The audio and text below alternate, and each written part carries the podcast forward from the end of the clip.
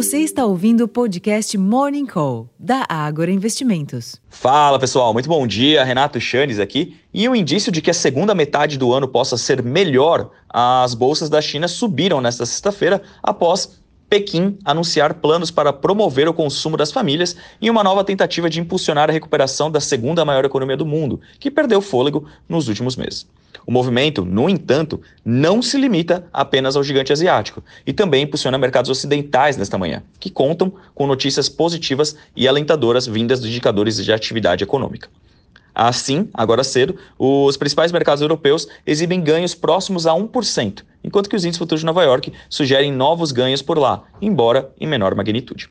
Para além dos mercados acionários, os contratos futuros do petróleo sobem e ampliam ganhos das duas últimas sessões, contrastando ao recuo de 0,72% nos preços futuros do minério de ferro lá em Dalia, que encerraram aos 113 dólares e 22 centes por tonelada. Vindo para a nossa realidade local, esse clima externo positivo pode sim sustentar os ganhos na renda variável, enquanto que os investidores repercutem a decisão do Conselho Monetário Nacional, CMN, que ontem confirmou a meta de inflação de 3% para 2024, 25 e 26, com intervalo de 1,5 ponto percentual para cima ou para baixo, mas com a mudança para o regime de alvo contínuo, em vez do ano calendário. Na prática, segundo o ministro da Fazenda, Fernando Haddad, o horizonte, o horizonte de atingimento da meta será agora de 24 meses e definido pelo Banco Central. Essa flexibilização sugere alguma melhora nas expectativas de inflação e Selic, embora os detalhes ainda precisem ser conhecidos. Em termos de agenda, aqui no Brasil, a taxa de desemprego no trimestre até maio, às 9 horas da manhã, e os dados do setor público consolidado de maio, às 8 horas da manhã, são os destaques da agenda local. Nos Estados Unidos, serão conhecidos os dados de inflação medidos pelo PCE de maio, às 9h30 da manhã, além da leitura final de junho da confiança do consumidor e expectativas de inflação de 1 a 5 anos na Universidade de Michigan, isso às 11 horas da manhã.